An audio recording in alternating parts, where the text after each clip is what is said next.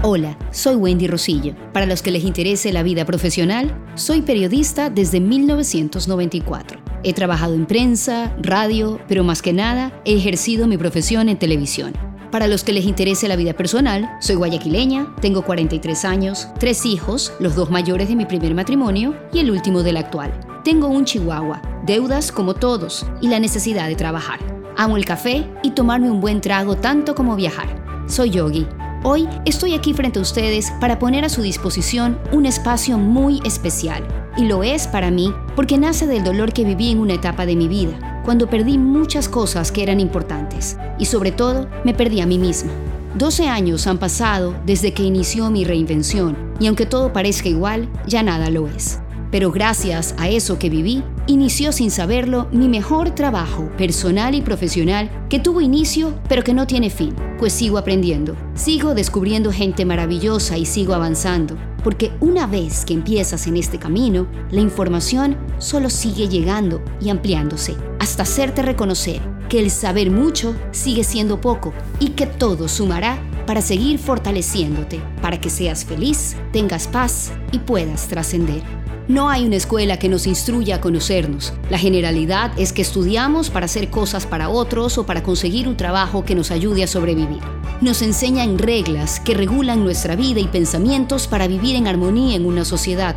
Nos hacen pensar que somos lo que hacemos. Nos inculcan conceptos y creencias que nos llevan a pensar que la solución está en algo o en alguien más y muy poco sabemos sobre nosotros mismos, sobre nuestras capacidades y poder interno. No nos enseñan a ver hacia adentro y descubrir nuestro potencial.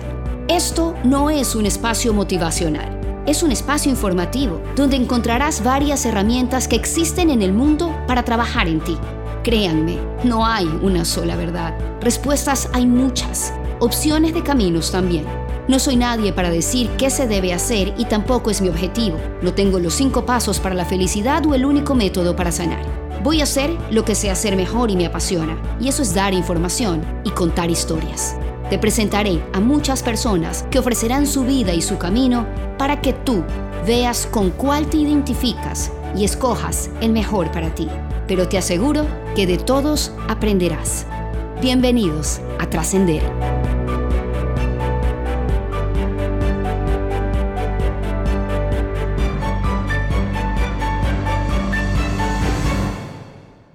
Martín Blas es uno de los hombres más poderosos eh, o representativos del mundo de la realidad virtual, algo lejano para muchos, pero ya el presente de unos cuantos y el futuro sin duda de todos. Los más importantes firmas del mundo lo llaman para adquirir sus servicios, Disney, Ferrari, Audi, para mencionar alguna de ellas. Pero hoy está con nosotros no por esto, sino por su historia, por cómo llegó hasta aquí y por todo lo que venció y cómo ha logrado vivir haciendo lo que ama. Escuchen esta historia. Gracias Edgar por estar aquí. Bueno, Cuéntame, ¿qué tiene Edgar? ¿De dónde saca esa seguridad interna, esa, esa, ese, seguir a su intuición? Bueno, pues realmente yo creo que no es algo que solo tenga yo, sino que puede tenerlo cualquier persona. El caso es encontrarlo, ¿no? Encontrar el, animal que tienes dentro, digamos, para saber explotarlo y explotarlo al máximo. Entonces, yo tuve la suerte eh, que desde muy pequeño yo lo encontré, ¿no?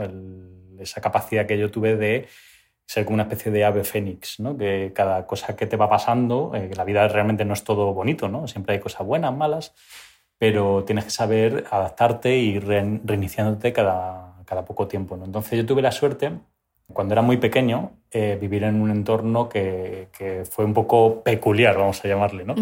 Te lo, lo, resumo un poco para, para, entenderlo, pero básicamente era algo así como que yo, yo vengo de una familia que eh, venía de dos mundos. Un mundo de dinero poderoso, ¿no? que era el de mi madre, que era pues eh, familia adinerada. adinerada. militar en este caso. Eh, y entonces mi madre, que era un poco la hija rebelde, digamos, de, de la familia, pues daba clases particulares de matemáticas en este caso. Y mi padre, mi padre era un matemático muy pobre, muy pobre, muy pobre, que estaba viviendo en Madrid y tenía muy, muy poco dinero. Y entonces dio la casualidad que se enamoraron, ¿no? Entonces eh, se fueron a vivir juntos, fue un poco como lo, dejaron todo casi, les echaron, digamos, ¿no? de, fue la unión de dos mundos. Sí.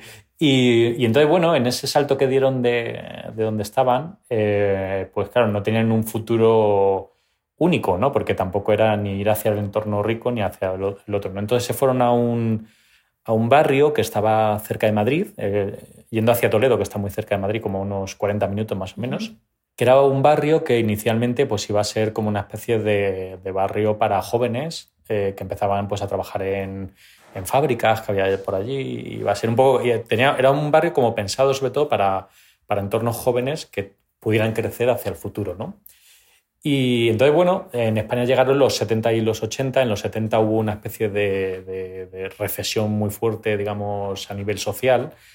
Y, en, a ese barrio concretamente le tocó todo, porque pasó de repente de ser una especie de barrio proyectado que iba a ser muy, muy hacia el futuro y pasó a ser el barrio más degradado del sur de Madrid, básicamente con Toledo. Y es aquí cuando te toca enfrentarte a diferentes situaciones. Eso es. Eh, desde tu niñez prácticamente tuviste que vivir en un entorno eh, de, de, supervivencia, por decirlo de mm. alguna manera. Sí, era, era muy extremo, o sea, digamos que era un entorno en el que todo tu barrio eh, pues estaba lleno de basura, de repente había ratas, ratas pero ratas enormes, enormes, que de hecho incluso podían entrar en tu habitación, ¿no? En este caso tengo flashes, ¿no? Por ejemplo, como ver eh, animales muertos flotando en las... En las en las piletas. fuentes, ¿no? En las fuentes.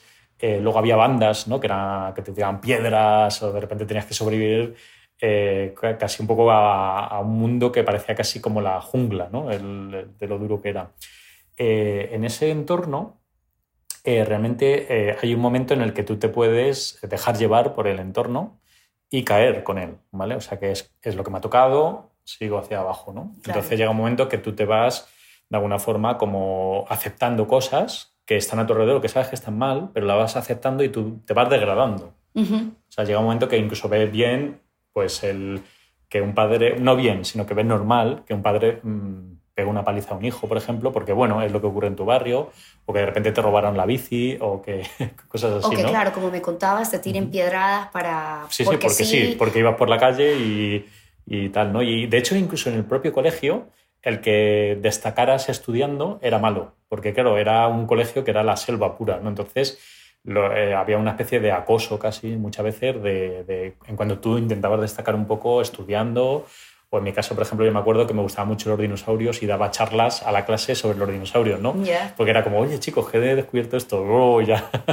Pero bueno, era un entorno que ya digo que lo, lo lógico y normal es que tú te vayas aceptando todo eso y tu fin sea eh, pues caer, ¿no? Caer en un mundo de, pues eso, de, depresión o lo que sea, ¿no? Y en todo esto, de todas maneras, tu padre y tu madre han de haber ocupado una, eh, un camino de formación bastante importante, porque lograron que puedas equilibrar estos dos mundos sin eh, miedos, sin complejos, sin penas, sino más bien de, de una forma de fortaleza. Eso es. Digamos que mm, de la parte de mi madre, lo que me enseñaba sobre todo era la parte creativa, ¿no? de cómo con creatividad tú puedes modificar cualquier situación de tu vida y hacerla no solo virarla hacia bien, sino multiplicarla por 100, ¿no? porque el poder de la mente realmente es ilimitado y muchas veces nos limitamos nosotros mismos ¿no? por miedos. Y de la parte de mi padre, lo que averigüé fue toda la parte de el aprendizaje te trae beneficios. ¿no? Mi padre, como era matemático, eh, pues me enseñaba pues, matemáticas, pero también eh, tuvimos la suerte de que tuvimos en nuestra casa uno de los primeros ordenadores que salieron en los 80. Lo leí y que como no tenía juguetes, esto fue importante para ti y empezaste a codificar. Sí, porque ese ordenador eh, apareció en mi casa y yo decía, vale, quiero videojuegos, ¿no? Y me dijo mi padre, no, no te voy a comprar ninguno, te los tienes que hacer tú. Entonces, claro, yo como pues, tendría seis años por ahí, lo que hacía era leer revistas y aprender cómo se programaba videojuegos para hacerme yo mis videojuegos, porque si no, no podía jugar con, con aquel invento, ¿no? Y entonces todo eso te va desarrollando como capacidades ocultas que el ser humano tiene, que están ocultas. Realmente todo el mundo las tenemos y tenemos muchísimas, pero tienes que despertarlas. Y no se despiertan solamente estudiando una carrera. Y eso es importante que mencionas, porque eh, dentro de mi experiencia y mi investigación y mi conversación con algunas personas, esos son esos, este, el despertar eh, justamente esa parte de tu cerebro o esa parte de tus sentimientos viene luego de ciertos hechos, ¿verdad? Que pasan en tu vida. Es como, es como que si tu historia fuese la razón de todos tus problemas, pero a la vez ahí mismo la razón de todas tus soluciones, ¿verdad?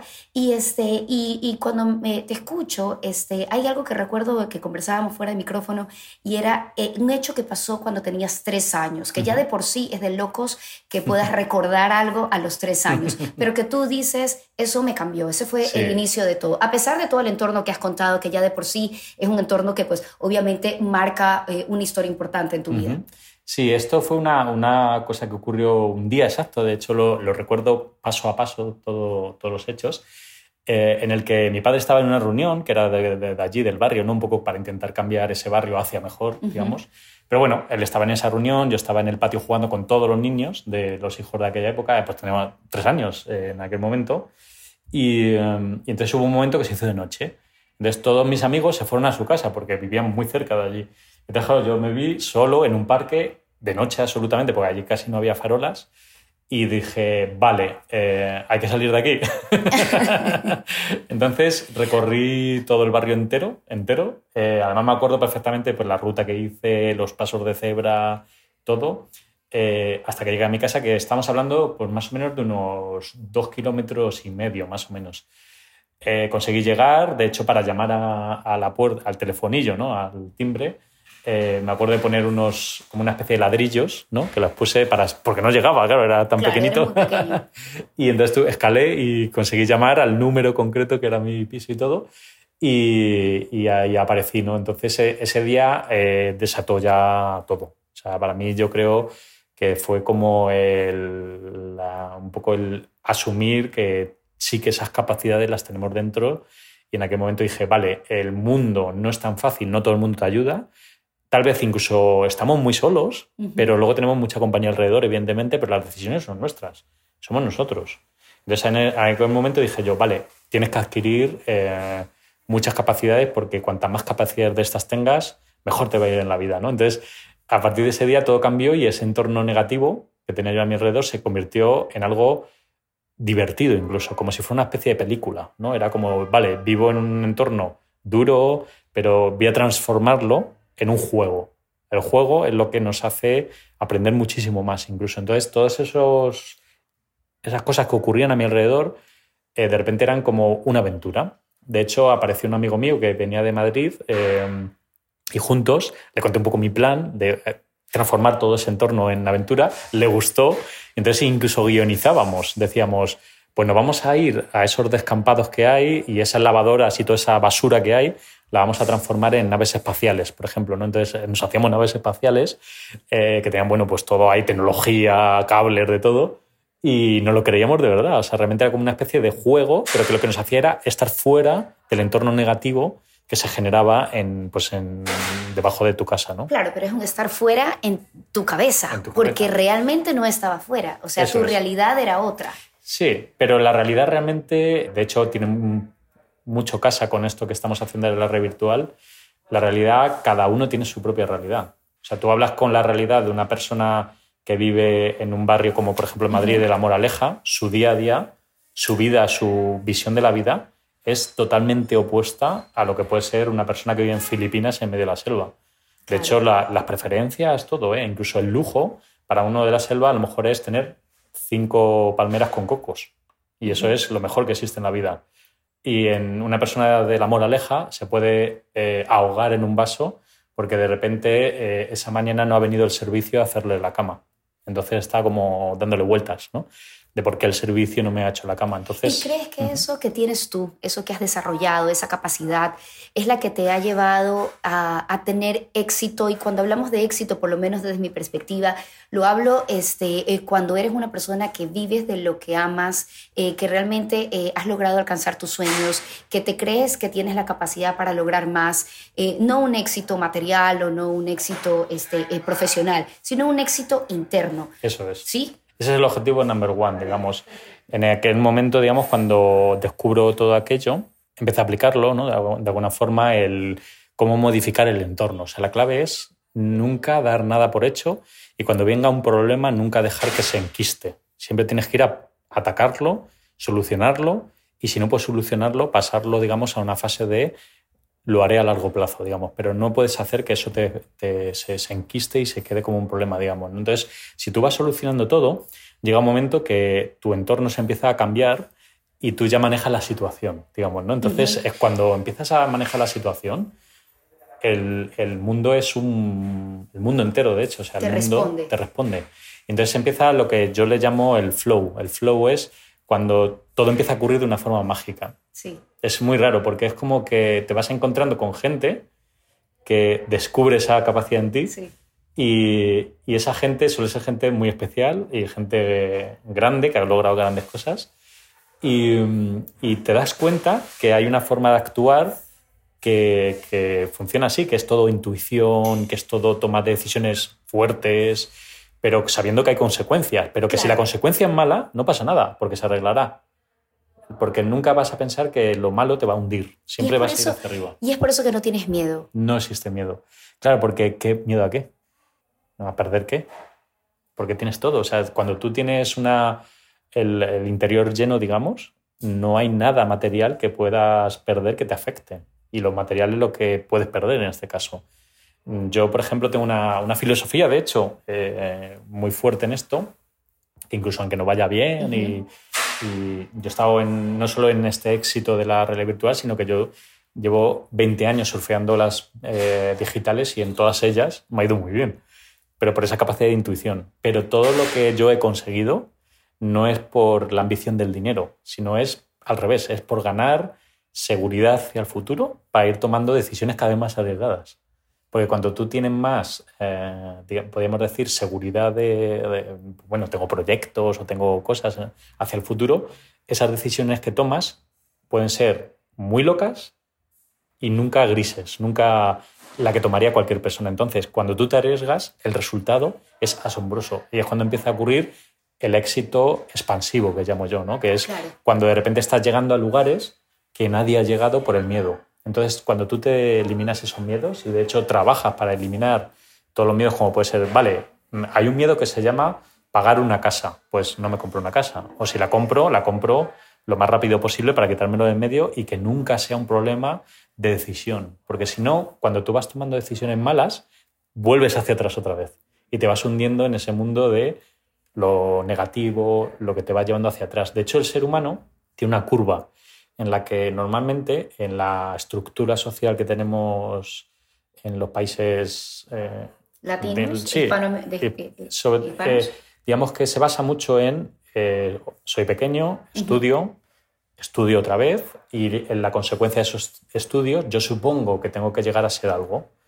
Cuando llego a ese algo, yo empiezo ya una carrera que tiene una especie de pico de genialidad, que suele ser por los 30, 40 y algo más o menos, y luego ya llega un momento que como que tú de alguna forma vas siendo una especie de venido a menos, ¿no? Como que de repente eh, las capacidades ya van siendo menos. De esta forma es al revés, o sea, es expansivo hacia arriba, porque las capacidades y todo el entorno que tú empiezas a generar de gente positiva, gente haciendo cosas, no para en 24 horas. Es todo el rato negocio, todo el rato gente proponiendo cosas, todo el rato es como una especie de um, vamos a construir, a construir, a construir, y llega un momento que es tan expansivo que vive por sí solo.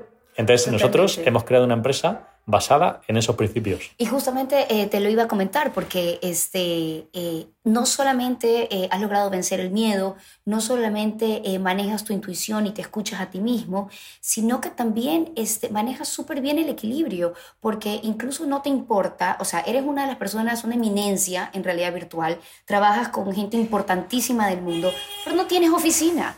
O sea, encima rompes esquemas. Cualquier persona en tu posición tendría en el edificio más caro de Tokio, más caro de París o de Nueva York, seguramente una empresa pues ya puesta con un piso, con todos los mejores acabados, pero tú no tienes nada. Nada.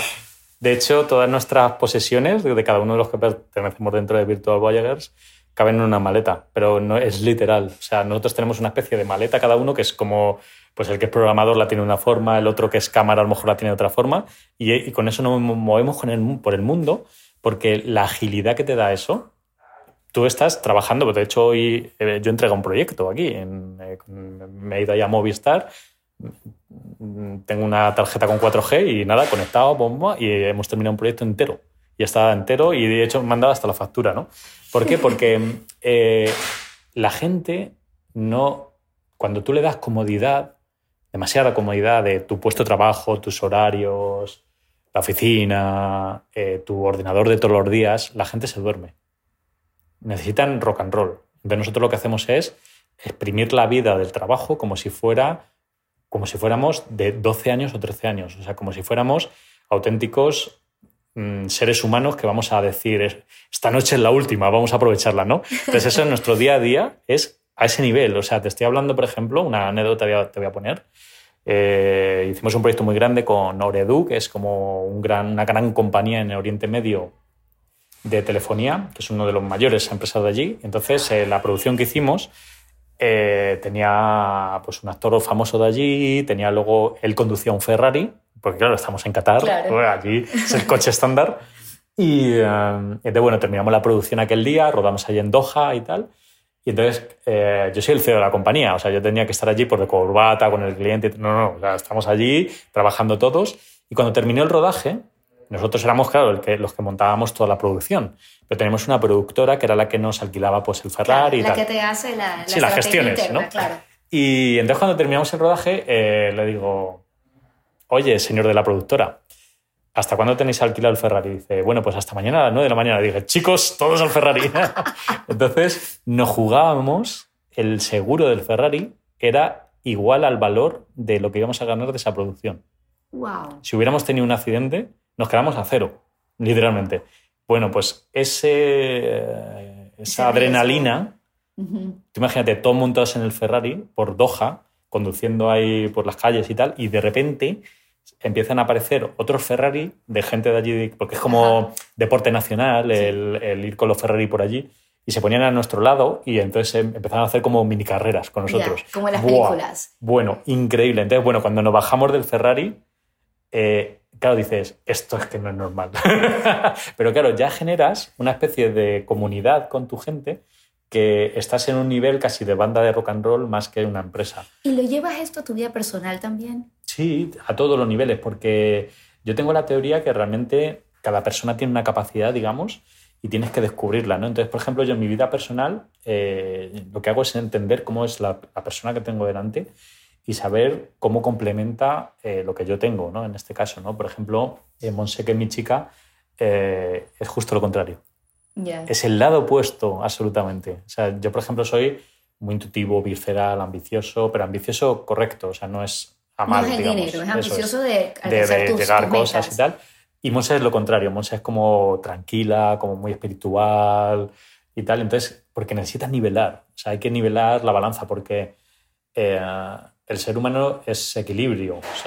no puedes llevar todo hacia un lado, porque si no vas hacia lugares insospechados, malos o, muy malos, digamos. ¿no? Entonces tienes que ir siempre nivelando, nivelando todas las partes, o sea, la parte física, la parte mental, la parte eh, conceptual, la parte del trabajo, la parte pareja, etcétera, etcétera. Entonces yo creo que es muy importante y y eso, por ejemplo, lo trabajo mucho, ¿no? El cómo, cómo de alguna forma eh, cada noche te acuestas y dices, todo está nivelado. Si hay algo que no está nivelado o hay algo tóxico, actúo rápido. Eso es muy importante. Edgar, eh, sin duda tu vida eh, la has transformado en, un libro de aprendizaje, en una enciclopedia, o sea, llevamos 15 minutos conversando y todo lo que te escucho es lo que yo he leído por 10 años, por 15 años, ¿verdad? Es lo que estudio, lo que, lo que he averiguado un montón de gente. Nativo. Lo tuyo es nativo, entonces... Nunca he leído eh, nada de eso. créeme que si tú dices que tu, que tu esposa es espiritual, tú también lo eres, porque la espiritualidad no es religión, la espiritualidad es realmente,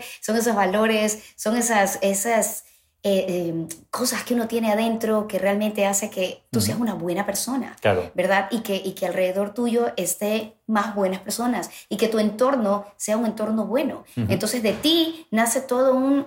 Es como, como cuando tienes una, una pelotita en el mar, ¿no? Mm. Y vas creando estas ondas, estas ondas, y tú dices, es mágico y todo el mundo a mi alrededor se mueve, es que tú lo generas. Claro. ¿Verdad? Es, pero se puede, o sea, se puede hacer eso y es, es, básicamente es un tema de sinceridad lo, todo lo que cuentes tiene que estar basado en algo 100% real. Nunca puedes mentir. O sea, siempre tienes que ir y soltar todo lo que tienes dentro, pero sin complejos, porque muchas veces las máscaras que ponemos son las que luego hacen que la percepción que tiene la gente de nosotros no sea la que nosotros creemos.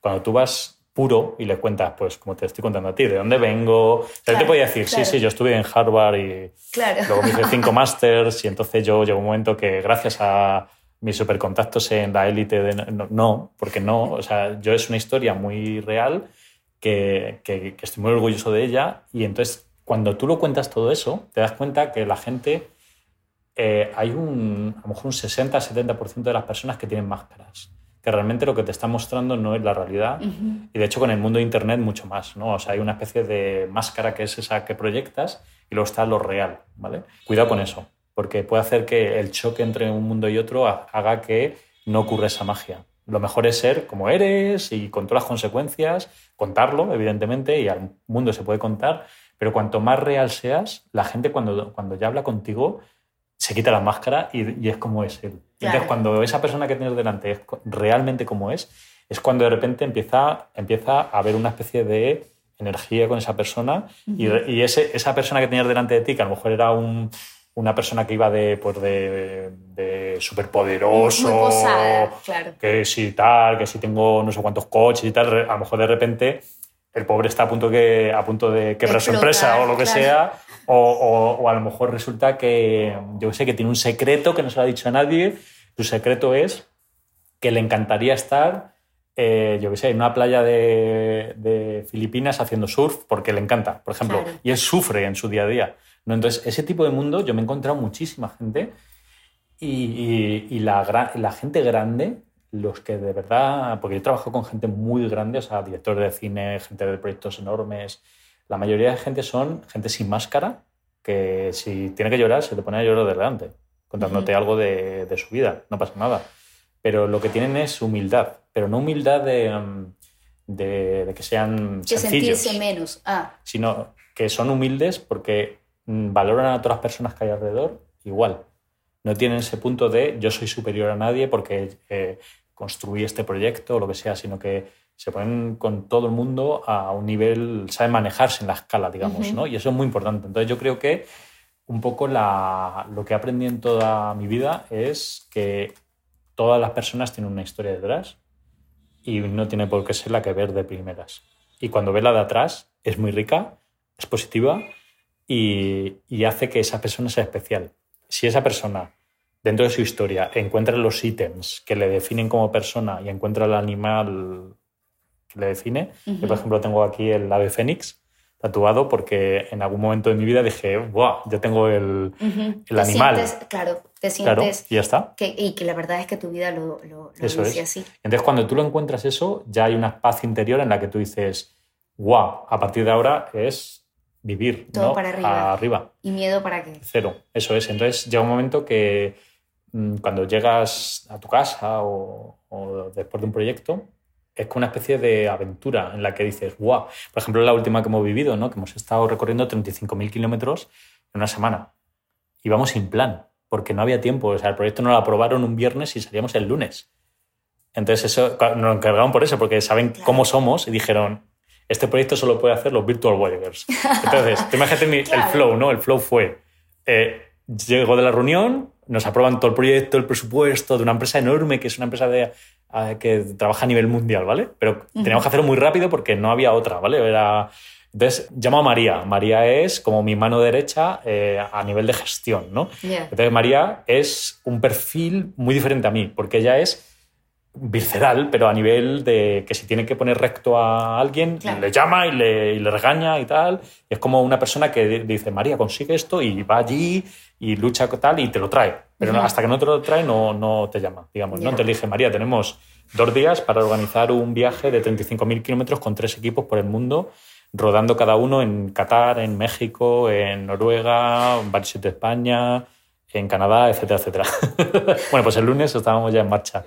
Íbamos sobre la marcha y según íbamos eh, viajando, íbamos editando el proyecto, íbamos eh, comprando los billetes, íbamos reservando las cosas, bueno, locura. Pero toda esta adrenalina y este flow y todo esto que hemos hablado de tu intuición, de no tener miedo, de tu confianza en ti mismo, este, también hay algo que no hemos hablado este, y que es tu dedicación. Porque eh, estudiaste arte, no estudiaste este tema digital, ¿verdad? Pero te enamoraste del tema de las gafas 3D. Este, eh, no solamente que te enamoraste, sino que investigaste y no solo te quedaste ahí, le hiciste comentarios a la empresa creadora y la empresa creadora te aceptó esos comentarios. O sea, no tienes límite, pero esto no es un tema de suerte, esto no es un tema de que sales ahí a pescar. Tú te preparas, tú te dedicas y eso también va de la mano eh, con tu éxito y porque la gente confía en ti. Muy importante, porque eh, otra de las cosas que creemos que es que mm, una acción que yo haga va a tener una reacción inmediata y eso nos frustra, ¿vale? Eh, por ejemplo, estudio una cosa, espero que en un año alguien me llame para estar en esa posición. No llega, me voy hacia atrás, ¿no? Es como mal, no lo he hecho tal. No, eh, las cosas tienen una escala progresiva la que tú tienes que eh, ir haciendo como un avance de, trabajos. En este caso, por ejemplo, fue cuando llegó aquella gafa de realidad virtual a mi casa, que era un prototipo. Eh, yo podía haber dicho, bueno, pues me espero a que alguien lo invente y ya lo aprenderé. Pero no, dijimos, vamos a ir aprendiendo. Pero no había ningún tipo de plan. Simplemente era, esto es una tecnología muy buena, muy fuerte que viene. Entonces, eh, según íbamos trabajando, pero muy duro, llega un momento que vas viendo que ese trabajo que íbamos haciendo podía tener una salida de negocio. Bueno, pues tuvimos que crear un sector de cero, porque no existía ninguna forma de trabajar unificada para crear proyectos de realidad virtual en aquel momento, porque no existían empresas, de hecho. Entonces tuvimos que crear como un sector, entonces tuvimos que crear la filosofía del sector, el cómo se trabajaba, eh, pero todo eh, asumiendo riesgos muy bestias. Estamos hablando de que cada proyecto de los 20 primeros que hicimos, un solo fallo en uno de ellos, hubiéramos cerrado la empresa. Porque podía haber sido una, catástrofe y era todo contra yendo, innovando y, mejorando cada vez más. ¿no? Entonces, todo lo que hemos conseguido después es gracias a aquella época y también. Porque hubo un momento de trabajo durísimo, de, frustración muchísima, porque de repente había cosas que no funcionaban. Eh, buah, o sea, es que era, era como estar luchando contra una pared. Por ejemplo, cuando yo recibí esas primeras gafas, el primer prototipo mareaba porque estaban mal diseñadas y tenían muchos fallos. Sé que comiste jengibre. y, y, entonces, pero, pero había como, era como algo así como, estoy viendo el cine, se acaba de inventar el cine, estoy viendo aquí una película que es un rollo de, de un tren que viene hacia mí, no tiene sentido nada, pero está mal rodada, está desenfocada, eh, y entonces una persona pesimista diría, ¡buah! Me espero 50 años hasta que esto sea Hollywood. Mal, porque se está perdiendo todo lo mejor, que es la, la, época de los mitos, que es cuando se crean los, los pioneros. Eso es lo más guay. Si lo, lo, lo, guay no es cuando todo está ya hecho. Eso es fácil. Ya es el mar, el mar con olas y el mar mm, como movimiento, digamos. Cuando tienes que estar en los lugares es cuando es el mar en calma en el que estás tú solo. Y ahí es cuando ocurren un montón de cosas y empieza el negocio, digamos, ¿no? Y entonces, bueno, en aquel momento yo eh, miré aquellas gafas, tenían muchos fallos, pero había algo que yo decía... Sin duda aquí ya, ya cambió el mundo. Aquí hay algo, aquí hay algo y, tengo que estar. Entonces, eh, de hecho, yo me acuerdo los primeras dos meses no dormía.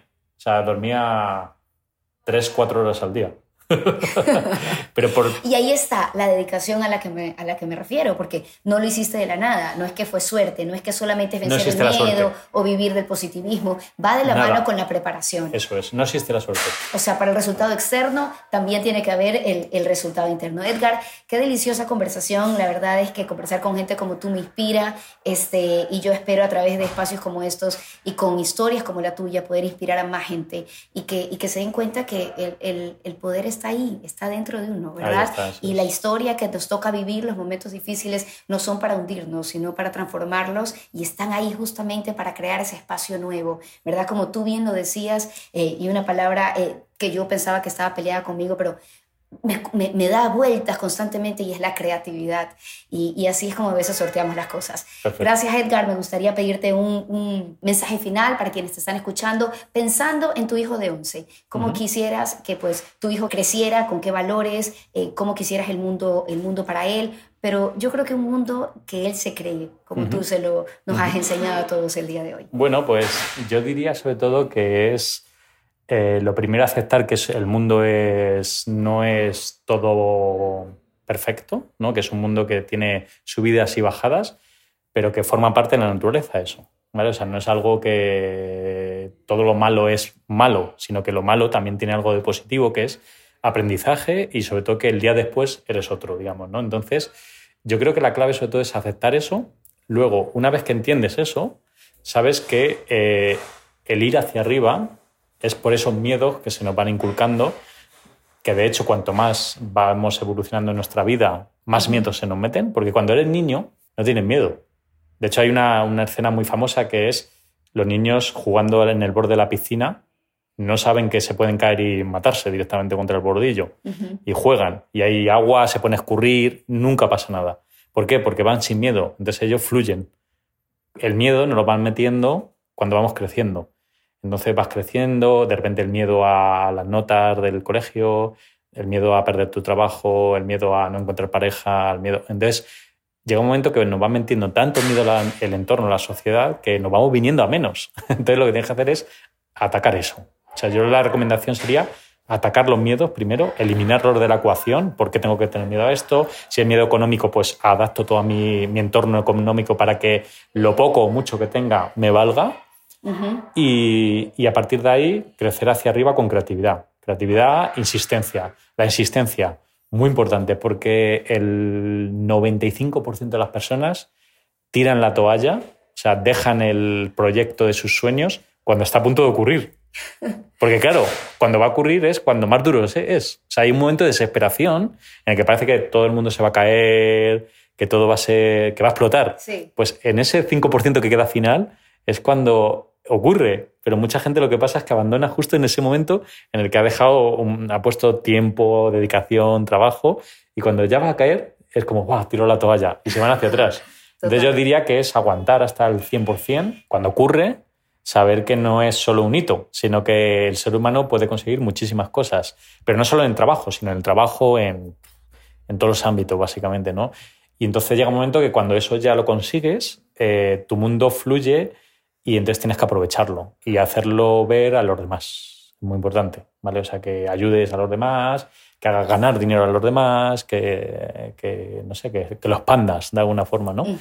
Y entonces, bueno, entonces ya cuando empieza a ocurrir todo eso, hay ese mundo de que podríamos llamarle el flow, ¿no? Que yo es el que recomendaría a mi hijo que, que lo viva, ¿no? Porque es una especie de plenitud en el que dices, bueno, el mundo es para ti, Mm, no es que sea todo positivo, pero sí que incluso lo malo o lo bueno, pues eh, te, hace por lo menos vivir una aventura nueva. Por ejemplo, en ese proyecto que viajamos por el mundo, en el primer viaje que fuimos a México, ese día me robaron el ordenador. Y tenía todo lo que tenía que hacer en ese proyecto, estaba en mi ordenador. Bueno, pues yo tardé cinco minutos en recolocar mi cabeza, el proyecto y todo, para que esa pérdida del ordenador se convirtiera casi en una aventura, porque íbamos al, desierto de Sonora y entonces allí casi no había internet, ¿no? Entonces de repente tuvimos que entender que allí ni, siquiera mi ordenador iba a valer para nada, porque no había ni internet casi ni nada, ¿no? Entonces cambias el chip de repente, por detrás ya estaba pidiendo otro repuesto rápido para que cuando llegara y tal, y entonces le has dedicado a ese punto negativo cinco minutos. Y ya está. Ya lo has dejado atrás y la vida continúa, etcétera, etcétera, ¿no? Entonces, esa capacidad es la que tienes que aprender y a partir de ahí, cuando sientes esa sensación de si hoy muero porque me pilla un coche, eh, mi vida ha sido intensa y plena y bonita. Pues cuando consigues eso es muy increíble y te, y te deja dormir bien, ¿no? Digamos. Entonces yo creo que ese es el punto en el que yo llegué hace unos años y la realidad virtual y todo esto que está ocurriendo ahora es simplemente una extensión de eso, ya un un poco más mediática, un poco más tal, pero no es algo que solo haya ocurrido ahora por suerte, ¿no? Porque haya tenido suerte de haber dado con una beta de negocio Viene, como bien dices, de mucho atrás. De toda tu historia y de todo tu proceso. Gracias, Edgar. Realmente eres un hombre maravilloso. Este, espero pues que esta conversación ayude a muchísimas personas. A mí me has inspirado un montón. Este, o sea, efectivamente, es mi primera entrevista de mi podcast y se me queda el micrófono. Pero aquí vamos, con gente como tú, este, uno siente que sí puede y que pues se puede, se puede seguir para adelante y pues sacar lo mejor de todo. Gracias, no tengo por qué desearte nada porque realmente lo tienes todo. Así que pues bueno, eh, gracias a todos los que han escuchado el podcast de hoy día. Esperamos pues tener otra buena historia para ustedes, inspiradora y de esta gente que transforma el mundo y que podemos pues eh, ser como ellos este, en una próxima ocasión. Nos vemos. Gracias.